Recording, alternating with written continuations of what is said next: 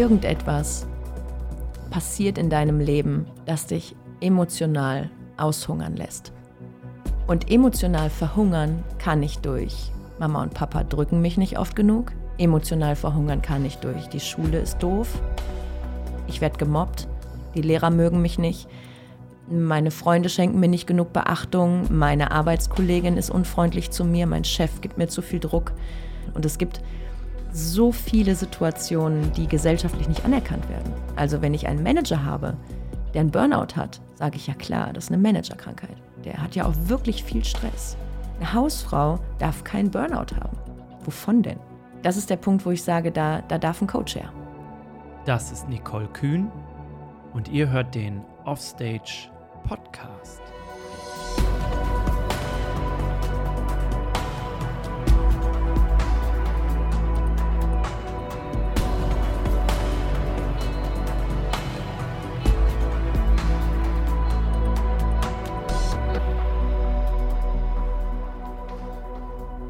Hallo ihr Lieben und schön, dass ihr da seid zur allerersten Interviewausgabe hier in meinem kleinen Offstage-Bereich.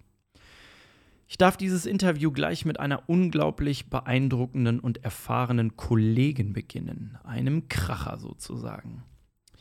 Nicole und ich stehen regelmäßig für die Online-Trainingsplattform Cyber Fitness vor und hinter der Kamera. Hier bringt Nicole allerdings nicht nur die Menschen zu Hause über eine unglaublich große Vielzahl an Sportangeboten in Bewegung, sondern sie koordiniert auch einen Großteil des gesamten Kursprogrammes. Nicole hat so ziemlich alle sportlichen Stationen auf ihrem Weg durchlaufen. Beim Tanz angefangen, über Gruppenfitness, auch Firmenfitness mal bedient, zum Personal Training und Coaching. Nicole und ich, wir sprechen in diesem ersten Teil über ihre Rolle als Trainerin und Coach. Sie erzählt uns, wie sie über Umwege zu ihrer Leidenschaft im Coaching gekommen ist und was es mit ihrem Spezialgebiet des Hormoncoachings auf sich hat. Warum es wichtig ist, wie man sich beim Essen fühlt und warum Sport etwas sehr Intimes ist. Mich hat vor allem Nicoles Weitsicht und ihr hohes Maß an Empathie sehr beeindruckt. Ihre Bereitschaft, Dinge im Team nach vorne zu bringen und Lösungen zu finden, ist genauso ansteckend wie die Leichtigkeit, die Nicole mit in einen Raum trägt. Es ist sowohl in der Zusammenarbeit mit ihr im Studio als auch hier am Mikrofon sehr, sehr einfach zu Nicole Vertrauen aufzubauen, Mauern fallen zu lassen und sich ihr zu öffnen. Sie gehört definitiv zu meinen Top 10 Trainerinnen und Trainern, die ich in den letzten 25 Jahren kennenlernen durfte. Nicole und ich haben uns zum zweiten Mal für dieses Gespräch getroffen, weil ich der Ansicht war, dass der Mehrwert, den Nicole euch bieten kann, im ersten Interview nicht deutlich wurde. Mit anderen Worten, den Rahmen, den ich hier gesteckt hatte, wurde ihr nicht gerecht. Das habe ich daran festgestellt, dass wir nach dem ersten Gespräch noch gut vier Stunden auf der Couch weitergeredet hatten. Hilfsbereit, wie Nicole aber nun mal ist, kam sie kurz darauf noch einmal für ein zweites Gespräch zu mir aus dem ich dann einen Zweiteiler gemacht habe, um euch das Lauschen so angenehm wie möglich zu machen. Ich wünsche euch von Herzen viel Spaß mit dem ersten Teil, in dem es in erster Linie um ihre Rolle als Coach geht und somit mit der ersten Interviewausgabe hier im Offstage Podcast.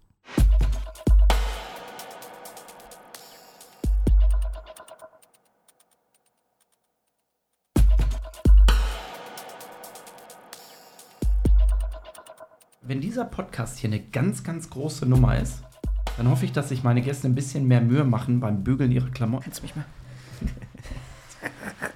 das, da sind wir aber auch wieder beim Thema echt, ne? Wer will, wer, will, wer will denn bügeln? Ich bügel nicht.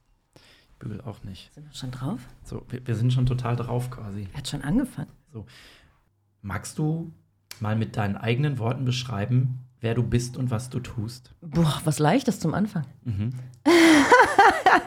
Na, wer ich bin, das äh, ist eine große Frage, die ich mir vielleicht im Laufe des Lebens irgendwann mal beantworten kann. Vielleicht fangen wir bei dem, was du täglich tust, an. Was ich täglich tue. Naja, vorrangig bin ich äh, Mama von zwei Kindern. Ähm, und das ist etwas, was ich, äh, was ich bin aus vollbewusster Entscheidung, was ein großer Wunsch war und ähm, womit ich sehr, sehr glücklich bin und ähm, was mich auch sehr erfüllt, herausfordert ähm, und mir meine, meine Potenziale zeigt. Also, äh, wenn ich der Meinung bin, ich bin schon nervlich sehr ausgeglichen und äh, kann schon viel und äh, dann kommt ein Kind vorbei und hat neuerdings Pubertät, dann zeigt mir das ganz viel Potenzial. Hm, ansonsten bin ich ähm, ja beruflich aktuell gar nicht so gesettelt. Das heißt, ich war noch nie jemand, der sehr festgefahren ist in irgendwelchen Strukturen, sondern mm, bewege mich gerne, bin gerne spontan und ähm, flexibel. Was schwierig war eine ganze Zeit lang, wo ich aber festgestellt habe, das muss gar kein Problem sein, das kann auch was Gutes sein. Das findet zwar dann nicht in der Gesellschaft so häufig statt und wird auch nicht so gelobt. Tut mir aber sehr gut, wenn ich mich da äh, bewege in, in den Formen, wie es mir gut tut, wie ich das gerne hätte und wie, wie ich mich wohlfühle. Und tatsächlich ein bisschen spontan zu sein im Sinne von, der Job passt nicht zu mir. Ich höre damit auf, ich mache was Neues. Und ich weiß noch nicht, wie ich das mache. Und ich weiß noch nicht, wie ich das finanziell häng, gestemmt kriege. Und ich weiß auch nicht, ob die Welt mich wirklich braucht in dem Berufsweg. Aber ich habe ein Gefühl und dem muss ich nachgehen. Und deswegen gibt es keinen Oberbegriff dafür, glaube ich, sondern ähm, habe ich jetzt für mich noch nicht den richtigen Begriff gefunden, was mein Beruf gerade ist. Ob ich Trainer bin, ob ich Coach bin, ob ich. Ich, ich bin gerne. Ich helfe gerne. Manchmal auf die Sprünge, manchmal äh, im Sinne von Bewegung als Trainer, manchmal im Sinne von sich selber finden als Coach. Ja. Du hast in unserem ersten Gespräch davon gesprochen, dass du den Begriff des Coaches sehr zögerlich verwendest. Mhm. Warum genau? Ich habe immer ein Problem damit, wenn sich Menschen selber zu wichtig nehmen. Ich weiß gar nicht, warum das so ist. Ich habe lange darüber nachgedacht, warum fällt mir das so schwer, wenn jemand kommt und sagt, ich, ich rette die Welt. Finde ich das manchmal sehr anmaßend und ähm, ich möchte so nicht sein. Und ich möchte auch nicht die sein, die sagt, ich helfe dir aus deinem Problem raus und ich bin dein Coach und ich sage dir, wo der Weg ist. Ähm, und mit, diesem, mit dieser Herangehensweise habe ich da Schwierigkeiten gehabt und habe die auch immer noch. Habe aber für mich festgestellt, dass es gar nicht der, diese Herangehensweise sein muss als Coach, sondern ähm, ich sehe mich ganz gerne als Wegbegleiter. Bedeutet, ich habe Menschen, die zu mir kommen, die aus irgendeinem Grund den Wunsch haben, etwas zu verändern oder sich zu entwickeln. Ähm, und dann habe ich die unter Umständen Möglichkeit, da ein bisschen den Weg zu begleiten, einen Weg zu zeigen, die richtigen Fragen zu stellen und nicht die Lösung zu präsentieren, sondern den Menschen zu helfen, sich selber zu sehen, sich selber zu entwickeln und mich als Wegbegleiter quasi anzubieten.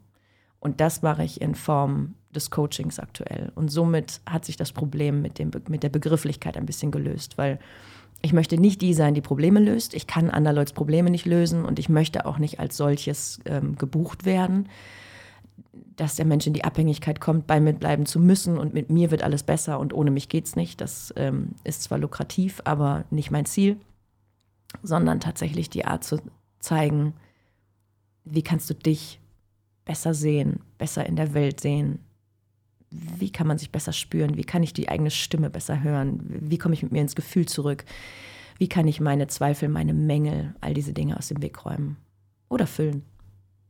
Kannst du für dich, einfach weil da gibt es für mich zwar eine Legaldefinition, sagt man so schön, aber ähm, ich bin da mal sehr interessiert nach, ähm, interessiert, ich bin sehr interessiert in andere Perspektiven. Mhm. Der Unterschied zwischen Trainer für dich und Coach. Wo grenzt sich das für dich ab? Ein Trainer bin ich in dem Moment, wo ich auf einer Bühne stehe und eine ja, Menschen, die mehr sind als einer, in Bewegung bringe. Im Sinne von, ähm, dass ich, ob es jetzt im, im Kursraum ist, ob es vor einer Kamera ist, wo ich sage, wir machen das jetzt so, wie ich das sage und ihr bewegt euch so, wie ich das sage. Ähm, das ist eine, eine Tätigkeit des Trainings, weil da habe ich die Situation, da gebe ich vor, wie es gemacht wird, wie ist die Haltung, wie ist die Situation. Spüren dich hinein, sicherlich, aber mach es so, wie ich es sage, damit du nicht verletzt wirst, damit du maximalen Effekt durch eine Übung beispielsweise hast. Wenn wir eine Kniebeuge machen wollen, dann hat die so und so auszusehen. Und dann hast du dich an solche Dinge zu halten wie Knieposition, Sprunggelenksmobilität, tralala. Ein Coach hat in meinen Augen oder für meine Definition die Aufgabe, den Menschen seine Individualität nicht nur zu erlauben, sondern zu offenbaren. Im Sinne von, ich gebe dir gar nichts vor, ich stelle dir eine Frage und jetzt mach mal die Augen zu und spür mal, was macht das mit dir? Und auch wenn ich das, was macht das mit dir, immer so ein bisschen schwierig finde, weil, ja, was soll das jetzt machen? wenn ich nicht mit mir im Gefühl bin, habe ich keine Ahnung, was was mit mir macht. Aber genau das ist der Punkt. Was passiert, was kommt hoch, was sind Gedanken? Bist du auf Abwehr, bist du auf Distanz? Und da einen Weg zu finden, die Person mh, mm, zu sich zu bringen. Nicht mehr im Außen zu sein und auf Vorgaben zu warten, sondern zu sich zu kommen und zu sagen, okay, ich höre jetzt wirklich mal zu, was, was brauche ich eigentlich? Was, was brauche ich eigentlich? Warum, warum stört mich das gerade? Oder was triggert mich? Oder wo ist mein Mangel? Und das differenziert die beiden Berufsbezeichnungen für mich. Du bist, ich durfte dich kennenlernen als ähm, Coach vor der Kamera. Hm. Ich weiß, dass du ähm, auch ein Coach für Gruppenfitness bist. Mhm. Ich weiß aber auch, und das finde ich so besonders, eben auch auf deiner eigenen Homepage, dass du ein oder dich selbst als Hormoncoach mhm. beschreibst. Mhm. Kannst du ein bisschen darlegen, was es damit auf sich hat? Ja, das ist ähm, kein großes Hexenwerk und da ist natürlich auch Hormoncoach. Ähm, also ich stehe jetzt nicht da und zähle Hormone an, ähm, sondern es geht darum, dass wir ja, gewisse Lifestyle-Situationen haben, die dazu führen können, dass wir in eine gewisse Hormondisbalance kommen. Das heißt, ähm, es gibt die Situation, dass wir zu viel Stress haben und das Cortisolhormon beispielsweise einfach eine Dominanz hat ähm, oder eine Östrogendominanz ähm, oder, oder, oder. Und die Möglichkeit, die ich gelernt habe, das ist nichts, was ich erfunden habe, sondern das ist etwas, was ich gelernt habe, was ich wahnsinnig spannend finde und was unglaubliches Potenzial hat wenn man beispielsweise davon ausgeht, wir nehmen mal Fallbeispiel A, ähm, eine Frau Richtung Wechseljahre kommt zu mir und sagt, es tut sich nichts. Ich habe alles ausprobiert. Manchmal mache ich eine Diät, dann ist die auch effektiv und dann komme ich aber danach wieder zurück in mein altes Muster. Es will nicht so wie ich will, Jojo-Effekte, mein Lifestyle, tralala. Und dann bin ich sowieso niemand, die sagt, man muss eine Diät machen, Diät und Ernährungsumstellung und all diese Dinge, die man da so kennt. Ähm, ich distanziere mich da ganz gerne von. Fakt ist aber, wenn die Hormone nicht mitspielen, kann ich noch so viel über die Ernährung schrauben, wird nicht viel passieren. Also ist es eins von vielen Baustellen, eine Baustelle, das Hormoncoaching, dass man sagt, wir beleuchten mal die hormonelle Situation. Wir machen eine Hautfaltenmessung nach Polkin. Das heißt, man nimmt verschiedene Hautfalten am Körper, misst die, wertet die aus, mittelt die mit der Trizepsfalte, das ist die Mutterfalte, an der individuell alles gemessen und gemittelt wird. Und dann habe ich einen, eine Ahnung davon. Das ist natürlich nichts, was, was äh, in dem Moment in Stein gemeißelt ist, aber es gibt eine Richtung vor, eine Tendenz vor. Wie sieht es körperlich tatsächlich aus? Und dann kann ich mit Hilfe von ähm, einer gewissen Ausleitung und Nahrungsergänzung, Ernährung für einen gewissen Zeitraum eine Art Kur machen und diese Situation ein bisschen anschubsen. Und dann kann sich was verändern. Ich schätze mal, dass dir grundsätzlich Ernährung ja wichtig ist. Mhm. Also ich sehe, du legst Wert auf deinen eigenen Tee oder beziehungsweise sorgst zumindest dafür, dass du den Tee, den du trinken willst, den du für dich für gut hältst, auch bei dir hast. ähm, du hast mich selbst schon ähm, im Office und bei, einem, bei einer Convention mit ähm, lauwarmem Wasser und ich glaube, das eine Glas hatte Zitrone, das andere war. Es gab auf jeden Fall zwei Getränke, ich weiß jetzt nicht mehr ganz genau, was es war. Ich würde hm. auf jeden Fall davon ausgehen, dass du grundsätzlich Wert auf Ernährung legst. Jetzt hast du aber gerade gesagt, dass du dich gerne davon distanzierst. Und ich würde aber ähm, und ich stecke in dieser Hormonwelt ja überhaupt nicht drin, was das anbelangt, würde total davon ausgehen, dass meine Ernährung Auswirkungen auf meine hormonelle Welt hat. Mhm. Liege ich damit total falsch oder ist das? Nee, gar nicht. Okay. Warum distanzierst du dich von Ernährungsumstellung? Oder bringe ich das gerade in einen total falschen Kontext? Ich mag diese, diese, ähm, diese Begrifflichkeit nicht. Wenn jemand zu mir kommt und sagt, ich heirate in zwei Wochen, ich habe das irgendwie vergessen und ich muss jetzt übrigens noch eine Konfektionsgröße weniger haben, dann können wir eine Diät machen. Und dann gibt es eine Möglichkeit, innerhalb von 14 Tagen nicht das gewünschte Ziel zu erreichen. Das wäre Blödsinn, das zu behaupten, aber wir können mal gucken, was geht innerhalb von zwei Wochen. Und dann gibt es Möglichkeiten, dass man massiv schraubt an allen Stellschrauben. Und dann geht da einiges an Gewicht runter und dann geht da auch einiges an Wasser raus und sicherlich äh, geht das. Das ist allerdings nie die Situation, mit der ich mit Menschen arbeite. Das ist nichts, wo ich sage, das möchte ich für meine Kunden, weil Fakt ist, und das ist ja der Grund, warum wir so viele Jojo-Effekte haben. Und das ist ja der Grund, warum Ernährungsumstellung so schwer fällt. Wenn ich etwas umstelle, ähm, dann klappt das vielleicht für eine gewisse Zeit, in der ich wahnsinnig diszipliniert bin. Eine Diät schaffe ich mit sehr viel Disziplin. Das schaffe ich aber nicht mein Leben lang.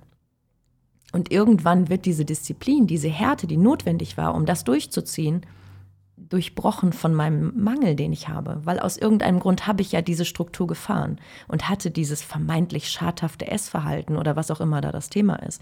Da sind wir relativ schnell beim emotionalen Essverhalten, wo einfach Strukturen ins Leben geholt wurden, die meinen Mangel gefüllt haben, wo ich beispielsweise Defizite hatte und die über Essen gefüllt habe. Ich esse ein Gefühl, was ich nicht bekomme. Wenn ich damit jetzt in der Diät diszipliniert die ganze Zeit diese Gefühle deckel und diese Verhaltensstrukturen deckel, das klappt. Ist diese, diese disziplinierte Phase vorbei oder ich durchbreche diese Diät und beende das, dann kommt dieses alte Muster hoch weil das Gefühl ist ja noch da und das Essverhalten wurde nicht unprogrammiert. Das, das trage ich mit mir rum, mein Rucksack, meine Vergangenheit, Dinge, die ich gelernt habe, Glaubenssätze, die ich für mich geschrieben habe. Wenn ich an diese Substanz, an diesen Kern nicht rangehe, dann werde ich das immer wieder mitnehmen und das wird aufplöppen und ich werde weiterhin diese, diese Verfahren für mich nutzen und komme da nicht raus. Das heißt, es ist alles bedingt für kurze Momente vielleicht effektiv, aber ich bin in irgendeiner Form entweder an dieses Konzept gebunden oder ich sage, es hat nicht geklappt. Ich plöpp wieder hoch, mein Gewicht schießt wieder hoch oder ich, wie gesagt, habe dann da irgendwelche alten Muster, irgendwelche, ja, im schlimmsten Fall Essstörungen, was auch immer. Ich sage nicht, dass es, dass es schlecht ist. Ich sage, das ist nicht die Art, wie ich mit Menschen arbeite. Ich arbeite mit Menschen im Sinne von, lass uns gucken, wo ist das Thema? Wo ist das Problem? was, was steckt dahinter? Ist da ein emotionales Essverhalten? Dann hilft mir keine Ernährungsumstellung, dann hilft mir keine Diät. Die Leute, die tatsächlich mit Ernährung Probleme haben, die Übergewicht haben, die lange mit Jojo-Effekten zu tun haben, denen muss ich nicht sagen, dass Obst vielleicht besser ist als eine Tüte Gummibärchen. Die wissen das. Die wissen, die, die meisten haben ein sehr gutes Verständnis von Ernährung, die wissen von Kaloriendichte sehr viel, die wissen von Zucker, Fruchtzucker, all diesen Dingen sehr, sehr viel das hat ja nicht geholfen. Wenn, ich, wenn Disziplin die Lösung wäre, wenn Diät und Disziplin die Lösung wäre, dann wäre am Ende, wenn sie am Ende dieser Diät sind und schlank sind, das Ziel erreicht. Und sie würden nicht wieder zurückfallen. Das ist nicht die Substanz des Problems. Ich muss dahin und muss das verändern. Und dann ähm, geht man tatsächlich nicht nur über den Teller. Dann geht man nicht nur über Ernährung. Mir ist die Ernährung total wichtig. Aber mir ist auch wichtig, wie fühlst du dich beim Essen? Ich will nicht, dass sie aufschreiben, was sie gegessen haben. Ich will wissen, wie geht's dir damit? Wie ging es dir danach? Was sind die Gefühle? Wie fühlt sich ein Essanfall an für dich? Ja, wir reden jetzt von verschiedenen Fallbeispielen. Verschiedene Menschen haben verschiedene Probleme. Ähm, und da wird die Lösung niemals eine Diät sein oder eine Umstellung, sondern da gucke ich mir den Menschen als Gesamtes an. Da reden wir davon, was hast du als Kind erfahren?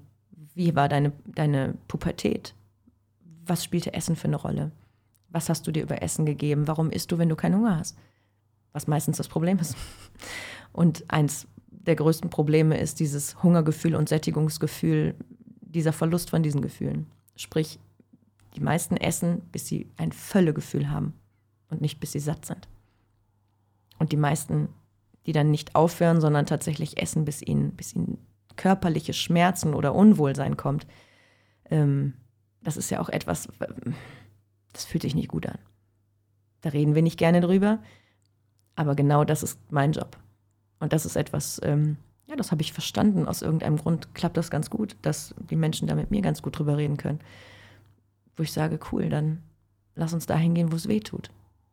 Und dann darfst du dich auch damit wohlfühlen. Dann darf man da mal reinspüren und dann, dann ist da Potenzial. Und dann reden wir nicht über Essen, sondern dann reden wir darüber, wo ist dein Mangel und wie kannst du das switchen? Wie kannst du dir geben, was du brauchst, ohne dich mit zu füllen mit etwas? Kannst du konkret formulieren oder hast du da vielleicht schon so eine Schnittmenge ähm, an Erfahrungswerten in der Arbeit mit deinen Klienten oder die Menschen, die sich dir anvertrauen, wo der meiste Mangel liegt? Hm. Gibt es da etwas, wo du sagst, es ist fast immer das, wenn ich da den Finger drauf lege oder zumindest sammelt sich das da? Naja, der Ursprung, der Ursprung liegt ja meistens in der Situation, ich bin nicht genug, ich bin nicht liebenswert, ich bin es nicht wert, das. Und ähm, die meisten Situationen sind, ähm, wenn ich nicht vom Außen bekomme, was ich gerne hätte, dann gebe ich es mir als Beispiel übers Essen.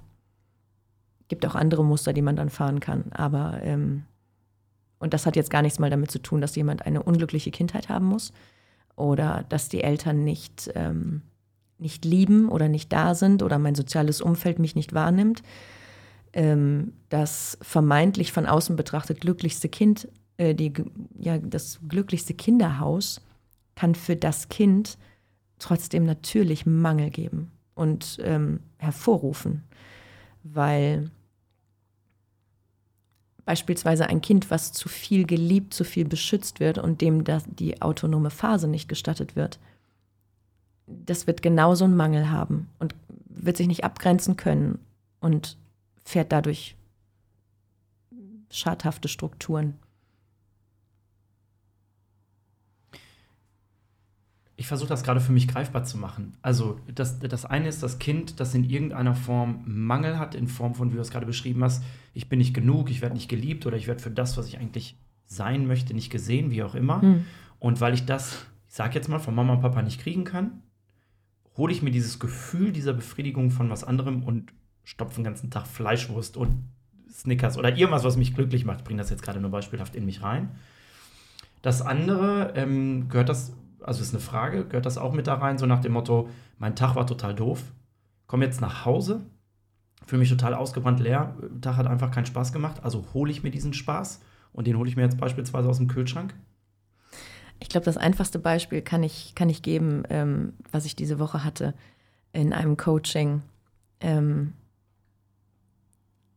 irgendetwas passiert in deinem Leben, das dich emotional aushungern lässt. Wenn ich emotional verhungert bin, dann esse ich. Und emotional verhungern kann ich durch Mama und Papa drücken mich nicht oft genug. Emotional verhungern kann ich durch. Die Schule ist doof. Ich werde gemobbt.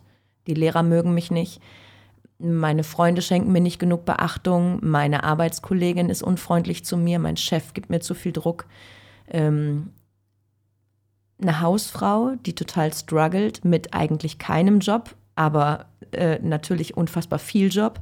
Ähm, Potenzial haben wir dafür in jeder Situation und überall. Und es gibt so viele Situationen, die gesellschaftlich nicht anerkannt werden. Also wenn ich einen Manager habe, der einen Burnout hat, sage ich ja klar, das ist eine Managerkrankheit. Der hat ja auch wirklich viel Stress. Eine Hausfrau darf keinen Burnout haben. Wovon denn? Und ähm, das heißt, egal in welcher Situation ich bin, egal welche, welche Strukturen ich fahre, wo ich das Gefühl habe, ich bin im Mangel, gibt es verschiedene Lösungen, diesen Mangel zu füllen. Also es gibt Menschen, die, die, die können von ihrem Alkohol nicht ablassen, weil sie sagen, das ist mein Belohnungsprinzip, wenn ich das abends, wenn ich abends meinen Alkohol habe, wenn ich auf der Couch sitze, das ist das, was ich mir gönne. Da möchte ich auch nicht darauf verzichten, das gönne ich mir. Jetzt kann man da mal nachfragen, was gönnst du dir denn da gerade? Das ist Nervengift. Also wenn es jetzt ein gönnerhaftes Verhalten wäre, cool. Wenn es aber etwas ist, was mir schadet, auch einfach, weil ich diese Leere in dem Moment nicht ertrage, sondern mich damit füllen möchte, darf ich da mal hinterfragen, weil ich mache mich ja dann abhängig. Vom Essen, von Drogen, von egal was. Abhängig. Fühlt sich nie frei an. Und das ist der Punkt, wo ich sage, da komme ich alleine auch nicht raus. Gibt es gesellschaftliche, gesellschaftlich anerkannte Zwänge wie eine Spielsucht, wie eine Drogensucht, wie eine Alkoholsucht, wo man sagt, okay, da darf man sich dann therapieren ähm, wenn wir jetzt vom Essverhalten ausgehen, das ist gesellschaftlich nicht so anerkannt. Beispielsweise jemand, der schlank ist, du kannst auch kein Problem mit Essen haben. Ja, doch, gibt's leider. Und solange die Person nicht magersüchtig aussieht, kann die auch kein, kein Essproblem haben. Ja, doch, kann sein. Also, ähm, das ist der Punkt, wo ich sage, da, da darf ein Coach her. Da darf jemand her, der, der die ganze Sache mal so ein bisschen über den Tellerrand beleuchtet. Und deswegen habe ich die, die einzelnen Bausteine auf meiner Website. Deswegen steht da Hormoncoaching und dann steht da Personal Training und dann steht da, ähm, ja, mittlerweile habe ich Fitness, Firmenfitness rausgenommen, weil das ähm, nicht mehr mir entspricht. Und eigentlich würde da einfach auch nur Coach stehen können oder nur Trainer stehen können, weil im eigentlichen Sinne führe ich mit allen Leuten, bevor ich irgendwas mache, ein kostenfreies Gespräch, wo wir gucken, was brauchst du wirklich, wo ist Bedarf und was willst du eigentlich. Und dann können wir gucken, was kann ich dir anbieten und was ist die Lösung. Und vielleicht bin ich gar nicht die richtige Person für dich. Aus eigenem Interesse, weil du jetzt gerade sagst, Firmenfitness ist nicht mehr so deins, hm. ähm, möchte ich dich fragen, was hältst du denn von der Formulierung Life Coach? Ich glaube, das Kind kann einen Namen haben. Ist egal. Also, naja, wir haben ja jetzt so gesehen keinen kein, äh, Zertifizierungszwänge in Deutschland und jeder kann sich irgendwie nennen und jeder kann Personal Trainer sein und jeder kann Life Coach oder Lifestyle Coach sein. Und ich fand das tatsächlich am Anfang, als ich meine Website gestaltet habe, fand ich Lifestyle Coaching auch irgendwie cool, diese Bezeichnung. Ich habe da mal so drüber nachgedacht und dann, ich habe eine ziemlich coole Freundin, die ähm, mein, mich in der in Thematik Website-Gestaltung sehr gut unterstützt hat, weil die einfach Ahnung hat und ich nicht. Und ähm, die zog eine Augenbraue hoch, schüttelte den Kopf und sagte, mm -mm, so nennst du dich nicht. Rückblickend betrachtet bin ich ihr sehr dankbar dafür. Ähm, Im Endeffekt ist es total wurscht, wie du dich nennst. Ähm, ich glaube, wir ziehen die Menschen an, die wir brauchen. Und das ist ganz spannend, weil manchmal tun mir Menschen nicht gut, die ich anziehe. Und dann darf ich drüber nachdenken, warum brauche ich den gerade in meinem Leben? Was, was ist mein Learning hier an dieser Stelle? Was kann ich von dir jetzt lernen? Ähm, und ich glaube, beim Coach ist es genau das Gleiche. Das heißt, ich ziehe Menschen an, die mit mir arbeiten wollen, denen meine Sprache gefällt. Ich bin niemand, der gerne Kopf krault und ähm, Umwege formuliert, sondern ich bin schon mal unbequem, ich piek's gerne im Coaching und ich challenge die Leute und ich habe die Meinung, dass es effektiv ist. Ich habe für mich gemerkt, wie wahnsinnig effektiv es sein kann, ähm, wenn jemand eine klare Sprache mit mir spricht. Und es entspricht mir nicht, so blumig zu reden. Aber ich würde das jetzt nicht als Oberbegriff festmachen. Das heißt, im Endeffekt bin ich wahrscheinlich auch ein Lifestyle-Coach. Im Endeffekt ist es, du guckst dir alles an Du guckst dir alle Lebensbereiche an. Ich glaube, jeder kann sich nennen, wie er mag als Trainer. Wichtig ist, was machst du mit den Teilnehmern und wie gut bist du für die? Wie viel Mehrwert schenkst du? Ich habe immer das Gefühl, ich mache das jetzt selber eben schon so lange und trotzdem strauchle ich immer noch hin und her zwischen, da bin ich Coach, da bin ich Trainer, Lifestyle-Coach finde ich tatsächlich auch ganz ähm, mit dem Begriff kann ich mich grundsätzlich sehr gut anfreunden, weil ich immer denke, ja, es gibt eben verschiedene Lebensstile und da ja. kann man einen Blick drauf werfen, da kann man reingehen. Ähm, mit der Intention, möglichst viel Gutes für die Leute rauszuholen, die sich einem anvertrauen, finde ich diesen Begriff deswegen bringe ich das halt auch auf, des Life-Coaches so irreführend, weil ich dann manchmal immer da sitze und denke, das kommuniziert so, als gäbe es das eine Leben mit dieser einen Wahrheit und dieses eine Muster und ich helfe dir jetzt dadurch. Okay. Wo ich immer so, wo, wo ich manchmal so denke, nee, nee, nee, da ist so viel unterschiedlich, dass ich mir nicht anmaßen wollen würde, ich bin ein Life-Coach. Der einzige Coach, der ich in diesem Kontext sein könnte, ist My Life Coach. Weil ich dir was über mein Leben erzählen könnte. Und da kenne ich meinen bisherigen Fahrplan, sozusagen, aber mhm. eben nicht über deins. Und äh, deswegen habe ich da gerade einfach mal nachgebohrt und nachgefragt. Ich habe da keine absolute Wahrheit. Ich finde auch den, den Gedanken sehr spannend zu sagen, am Ende zählt die Substanz und deine, deine Absicht den, den Leuten gegenüber. Und dann darf das Kind einfach einen Namen haben. So ist, äh, muss ich mal sacken lassen da. Ja, im also. Endeffekt haben wir ja alle, ähm, also wir gehen jetzt mal davon aus, dass jemand sich in irgendeiner Form weiterbildet, fortbildet, ausbildet, studiert, was auch immer er tut, bevor er sich eben so eine Bezeichnung aneignet. Ähm, und da lernen wir nun mal alle die gleichen Dinge. Also da gibt es da gibt's inspirierende Menschen, da gibt es äh, Ausbilder und da gibt es ähm, verschiedene Dinge, die du lernst und die gibst du ja weiter. Also von daher, ich glaube, es ist wichtig, dass man das Gefühl hat von, das passt zu mir. Und auch das darf sich entwickeln. Also ich war ja auch der Meinung, ich bin Lifestyle-Coach am Anfang und fühle mich dann irgendwie jetzt, also ich würde diese Bezeichnung nicht für mich, für mich nutzen, weil ich das Gefühl habe, mein Coaching hat nichts mit Lifestyle zu tun. Ich begleite die Leute nicht in ihrem Lifestyle, ich unterstütze sie nicht in ihrem Lifestyle. Ähm, der Kern meiner Aufgabe, egal was ich bisher im Bereich des Coachings gemacht habe, hatte so viel zu tun mit der Substanz der Menschen. Und da geht es gar nicht darum, was jetzt der aktuelle Lifestyle ist, sondern die Arbeit passiert ganz, ganz oft in der Vergangenheit. Und wie lange die her ist, ist individuell, mit manchen arbeitet man in der Kindheit, mit anderen in aktuellen Themen.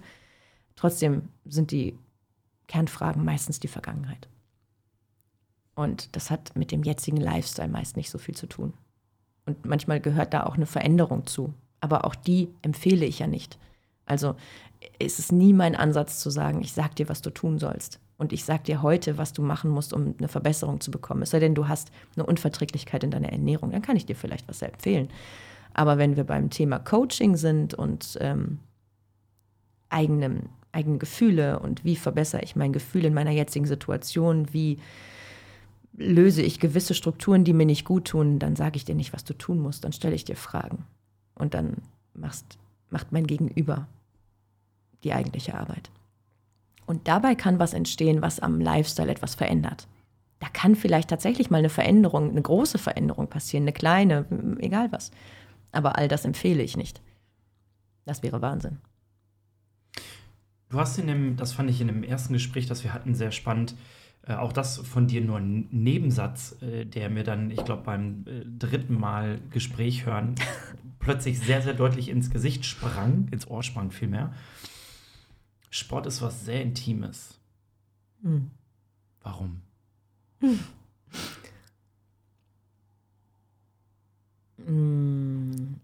Naja, also ich weiß nicht, ähm, ich weiß nicht mehr, in welchem Zusammenhang wir das gesagt haben. Ich habe das Gefühl, du hast das Gespräch besser auf dem Schirm als ich.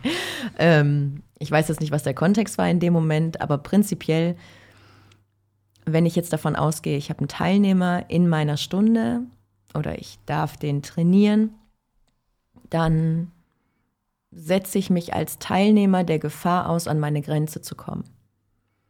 Und das ist etwas sehr Intimes, weil, naja, wir, zeigen uns nicht gerne verletzlich. Wir zeigen uns nicht gerne, guck mal, und jetzt kann ich übrigens nicht mehr. Und jetzt bin ich schwach. Das wollen wir gesellschaftlich überhaupt nicht gerne. Ähm, ganz im Gegenteil, ne? Also es gibt diesen witzigen Spruch, äh, hier Krönchen richten, weitermachen, wo ich mir denke, ja, kann man so sagen. Ähm, aber warum denn nicht mal kurz liegen bleiben? warum denn nicht mal kurz gucken, wie geht's denn mir hier in dieser Position? Ähm, und ja, tatsächlich ist äh, einer der Sprüche, die bei mir auch immer wieder für einen inneren, für einen Widerstand sorgen. Ähm, ich höre nicht auf, wenn ich müde bin, ich höre auf, wenn ich fertig bin.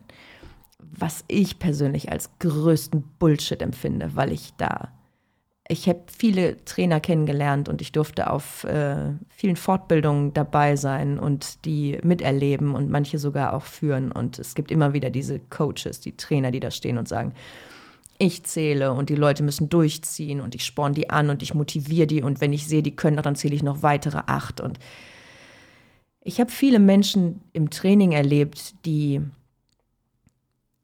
die sich mir anvertrauen im Training. Die kommen zu mir, die vertrauen mir, sonst kämen sie nicht in diesen Kursraum. Aus irgendeinem Grund kommen sie zu mir und sagen, ich lasse mich von dir trainieren. Das ist ein großes Privileg, weil die haben nicht gefragt, was ich gelernt habe. Die haben sich vielleicht keine anderen, keine anderen Meinungen reingeholt. Die sind durch Zufall im Studio, laufen gerade am, am Kursraum vorbei und sagen, hey, ja gut, dann gehe ich mal rein.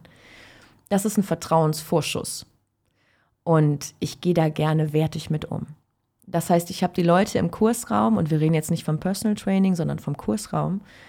Und ich kenne die Leute nicht. Ich weiß nicht, wo kommen die gerade her? Wie geht's denen? Was haben die schon erlebt? Haben die schon eine andere Stunde gemacht? Hatten die schon Sport? Sind die total verkatert von gestern Sport oder was auch immer? Ähm, das bedeutet, ich kenne diese Situationen nicht. Ich habe jetzt eine Gruppe, die nicht homogen ist, vor mir stehen. Die vertrauen mir zu offensichtlich mindestens 80 Prozent. Und ich darf die führen. Und jetzt mache ich die Musik an und leite die in die Bewegung rein und kann nicht garantieren, dass die gesund ist, die Bewegung. Und jetzt sage ich, und du kannst noch acht und noch acht und noch acht. Und die geben alles, was sie können, und dann wollen die aber weitermachen, weil der Trainer sagt noch acht. Da entsteht ein Verletzungsrisiko in meinen Augen, was ich nicht abdecken kann, was ich nicht abschätzen kann. Ähm, da entsteht aber auch etwas, und das ist der Punkt, wo es eben so intim wird, dieser Moment von, die können nicht mehr. Wenn wir jetzt jemanden nehmen, Fallbeispiel, ein Athlet. Ein Athlet geht in diese Stunde und gibt 1000 Prozent. Der wird, der wird alles geben, was er kann. Ein athletischer Grundgedanke ist, ich will die Bewegung vollkommen machen. Jetzt kann der nicht mehr. Die Gruppe kann aber noch. Was macht das mit dem Athleten? In dem Moment will der eigentlich aufhören. Die Qualität der Bewegung stimmt nicht mehr. Mein Ansatz ist, ich will auch, dass er aufhört, weil die Qualität muss gewährleistet sein. Der wird aber weitermachen. Und in dem Moment habe ich ganz viel Potenzial, Dinge kaputt zu machen. Und jetzt rede ich nicht nur strukturell vom Körper, sondern auch emotional mit der Person. Das heißt, ich finde, so eine, so eine Kursstunde zu geben, ist ziemlich komplex als Trainer, weil ich so viel Verantwortung trage, weil ich so viel ja auch Potenzial habe zu schaden, kaputt zu machen. Und ähm, deswegen ist es in dem Moment, wo ein Teilnehmer in einen Kursraum kommt, sehr intim, weil die Person sich der Gruppe öffnet, sich zeigt, verletzlich zeigt, weil wenn ich Schwäche zeige, dann bin ich extrem verletzlich. Und dann liegt es in der Hand des Trainers zu sagen, das ist ein Safe Space hier. Hier kannst du alles sein. Hier kannst du schreien, hier kannst du weinen, hier kannst du aufhören und dir eine Pause gönnen, obwohl der neben dir noch kann, raus aus dem Ego, rein ins gute und gesunde Training, rein ins Gefühl. Und äh, das wäre jetzt meine kurze, knackige Antwort auf diese Frage gewesen. ähm, kannst du das noch ein bisschen konkreter machen, wie du dafür sorgst, dass du diesen Safe Space im Kursraum gewährleistest? Ich hoffe, dass ich das tue. Ich gewährleiste das nicht. Ähm, hundertprozentig, glaube ich. Aber ich bin stets bemüht. Ähm, auf den Punkt gebracht ist das eine Atmosphäre, die ich hoffentlich schaffe durch eine erste Anmoderation des Kurses. Das heißt, wie empfange ich die Leute? Was gebe ich den Leuten für ein Gefühl?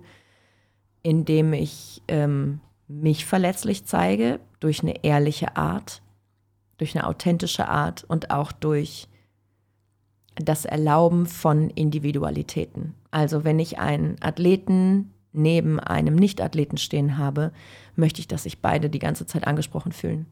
Und zwar die ganze Zeit. Und ich möchte, dass sie die ganze Zeit bei sich bleiben und sich nicht vergleichen mit dem anderen. Und das ist etwas, was ich hoffentlich relativ früh in einem Kurs abstecke und durch den gesamten Kurs mitziehe. Boah, und das finde ich so herausfordernd. Hm. Denn Ich stelle mir jetzt gerade vor, jetzt bin ich natürlich gedanklich sehr stark im Tanz verortet. Hm. Jetzt habe ich diese große Gruppe, sagen wir gerade mal 40 Leute, 30 Leute, keine Ahnung. Und alle gucken in diesen Spiegel. Mhm. So. In der Regel ist es so, dass ich als Trainer vorrenne und auch eine Leistung abrufe, von der ich weiß, dass ich sie konstant halten kann. Also, das mache ich allein schon deswegen, weil wenn ich über meine Leistung hinausgehe, muss ich ja damit rechnen, dass 80, 85 Prozent hinter mir gar nicht mitkommen. Hm. So, das heißt, ich muss in der Regel wenig bis keine Schwäche dahingehend zeigen, was eben meine eigene Performance angeht, vor diesem Spiegel. Ja, also, ich komme halt mit mir selbst gut mit. So. Aber je nachdem, wer hinter mir steht, die vielleicht nicht. Und jetzt sehe ich das auch so. Ich versuche auch, den Kurs so zu moderieren, dass alle wissen, wenn das gerade nicht klappt, was jetzt nicht funktioniert, ist jetzt nicht dran. Wir, wir reden hier nicht von, dieses Training muss perfekt sein, du darfst dein Bestes geben, aber an irgendeinem Punkt ist einfach auch mein Limit erreicht, tagesformabhängig, der Kopf, was auch immer. Meine Teilnehmerinnen und Teilnehmer stehen aber in dieser Gruppe, gucken in den Spiegel und sehen genauso wie du das gerade sagst, ohne zu differenzieren, wer da eigentlich gerade steht, dass die alle weitermachen. Mhm. Und jetzt denke ich gerade an die, die vielleicht erst sechs Monate dabei ist und daneben steht eine, die vielleicht auch erst sechs Monate dabei ist, die kommt aber fünfmal die Woche. Mhm. Und jetzt müsste ich ja immer wieder an dieser Teilnehmerin oder diesem Teilnehmer bleiben und immer wieder deutlich machen, hör auf, dich mit der Person rechts von dir zu vergleichen. Mhm. Das mache ich aber nicht. Ist das ein Graubereich? Ist das ein Toleranzbereich, wo ich sage, naja gut, das kannst du auch nicht leisten? Du bist oder einfach ein unfassbar unsympathischer Trainer. Na, Spaß. Natürlich kann ich das nicht. Natürlich bietet das meiner Teilnehmerin ähm, auf der einen Seite eine Entscheidung, die sagen kann, okay, fuck, das sieht nicht gut aus, das fühlt sich nicht gut an, ich komme jetzt auch fünfmal die Woche. Das kann dazu führen, dass sie sagt, okay, vielleicht ist Tanzen nicht mein Ding, fühlt sich nicht gut an. Ich habe eine Schnittmenge, die, die verliere ich vielleicht tatsächlich. Die hätte ich pushen können. Vielleicht ist das so. Das ist der, das ist die Gefahr im Group Fitness. Und das ist auch, das ist eine Entscheidung, die ich nicht treffen kann. Also da darf ich mich, glaube ich, als Trainer auch relativ früh von, von distanzieren. Ich kann die Welt nicht retten. Ich kann nicht alle Menschen gleich pushen und das Potenzial eines jeden Menschen maximal fördern. Das geht leider nicht. Schade. Wenn Sie Einzelcoaching buchen, wenn Sie dich als Trainer einzeln buchen und sagen, ey, die neben mir, das ist so eine Rakete, ich will da auch hin. Kann ich dich alleine buchen? Kannst du mich fördern? ja, Feuer, gib Gas. Wird mega gut. Vielleicht. Vielleicht merkt sie da, dass es nichts für sie ist. Ähm, aber das ist auch gar nicht die Aufgabe des Trainers. Ich glaube, also ich kann ja einem, einem Teilnehmer keine Scheuklappen aufsetzen. Und ich kann einem Teilnehmer auch keine rosarote Brille aufsetzen. Sondern was ich machen kann als Trainer, ist, ich kann dir ein gutes Gefühl geben. Ich kann dir das Gefühl geben von, das ist hier der Kursraum, der ist jetzt geschlossen, die Musik läuft jetzt und das ist jetzt deine Möglichkeit, einmal zu fühlen, was du gerade bist in diesem Raum. Wie willst du dich heute zeigen? Das ist ein Safe Space im Sinne von, du kannst jetzt mit dem Hintern wackeln, du kannst jetzt alles, was du an Masse mitgebracht hast, in Bewegung bringen und niemand wird es bewerten. Das ist mein Ziel. Wenn ich das schaffe, hatte ich eine, hatte ich eine gute Stunde in, für meinen Anspruch was der einzelne Teilnehmer daraus macht, da habe ich keinen Einfluss drauf. Wenn die sich schon in der Umkleidekabine verglichen haben oder die Hose mit haben, die leider heute nicht gut sitzt, da kann ich mir den Hintern aufreißen als Trainer. Die werden sich im Spiegel anschauen und werden die Rolle sehen im Spiegel. Die sind überhaupt nicht bei meinen Schritten, die ich da versuche zu kommunizieren. Wir haben alle unseren Rucksack im Kursraum mit. Da habe ich keinen Einfluss drauf. Und wenn ich mich davon abhängig mache als Trainer, bin ich nicht gut für die Gruppe. Weil dann bin ich so sehr bei dieser einen Person, dann verliere ich alle anderen. Das heißt, was du beschrieben hast, ist wahnsinnig wertvoll. Ich muss bei mir bleiben als Trainer.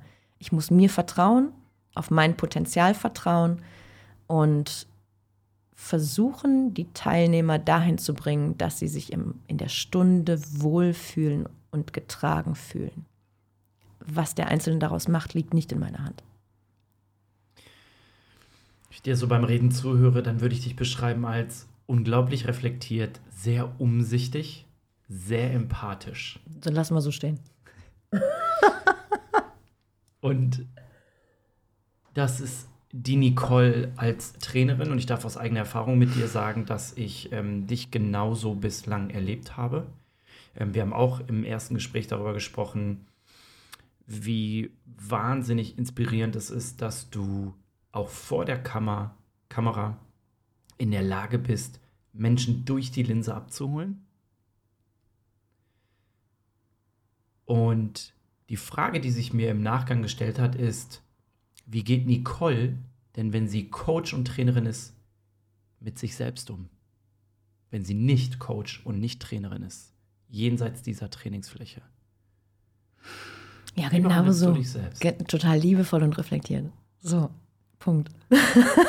Bullshit.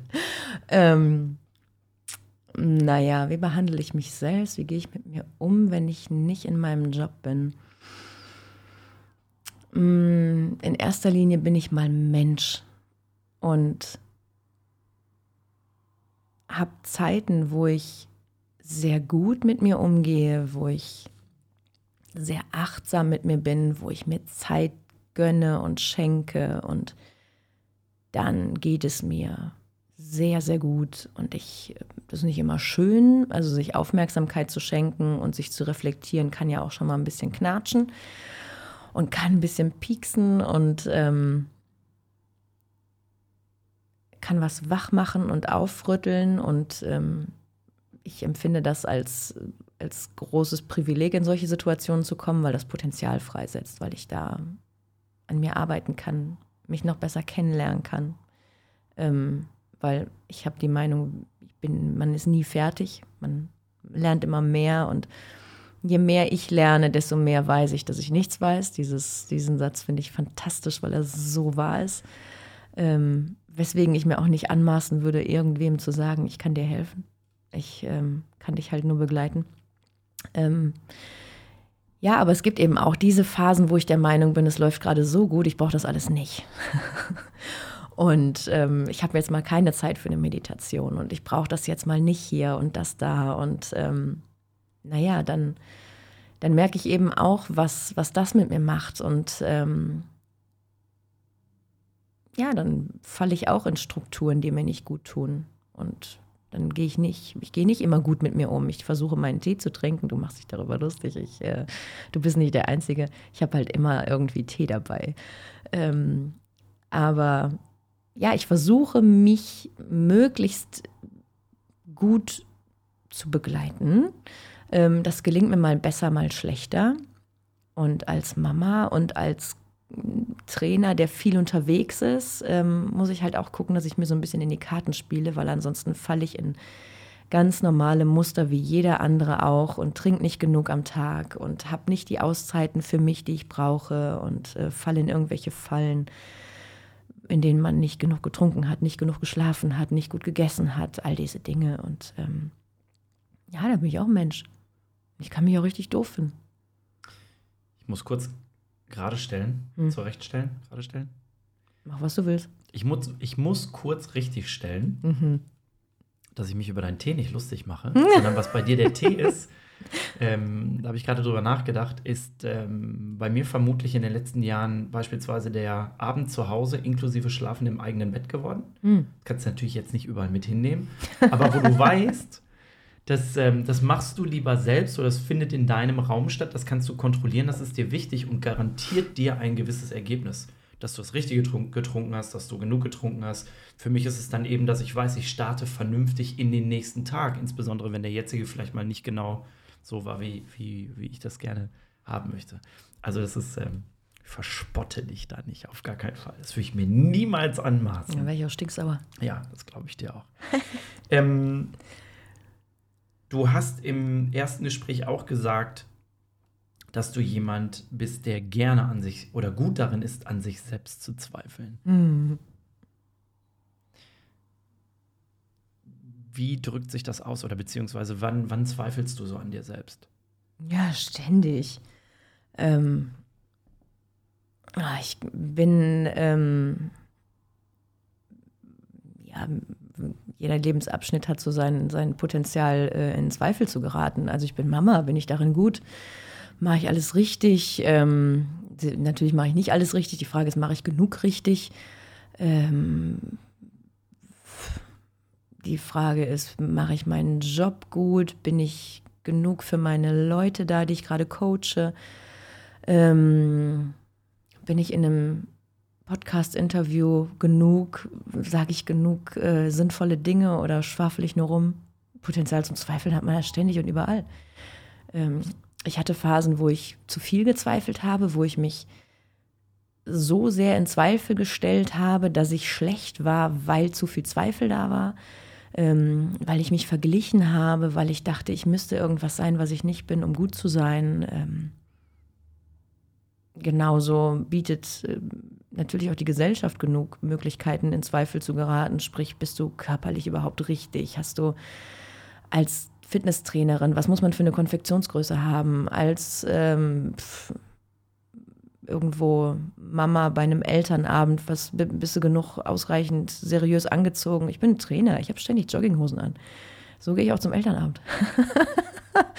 ähm, ja, also Möglichkeiten in Zweifel zu geraten äh, gibt es ständig. Ich bin da mal, mal besser, mal schlechter drin, nicht so mit mir zu zweifeln. Und momentan bin ich ganz gut darin, gesund zu zweifeln. Ich glaube, ein gesunder Zweifel ist ganz gut, der hält uns wach.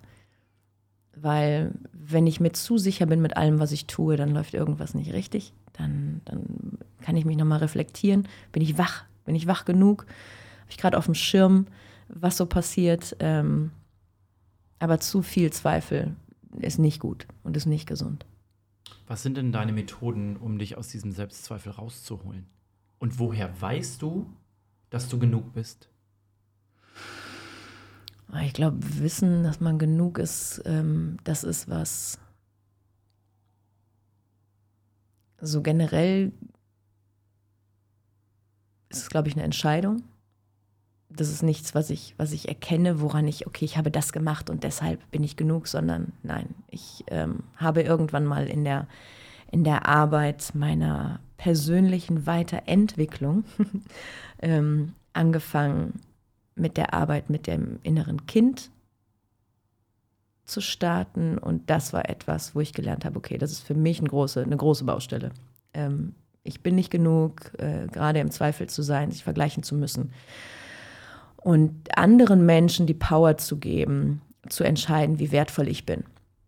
Das war für mich ein Riesenlearning, dass das, äh, dass das gar nicht sein muss, dass ich diese, diese Power gar nicht abgeben muss, sondern dass ich für mich entscheiden kann, ich bin wertvoll, ich bin genug.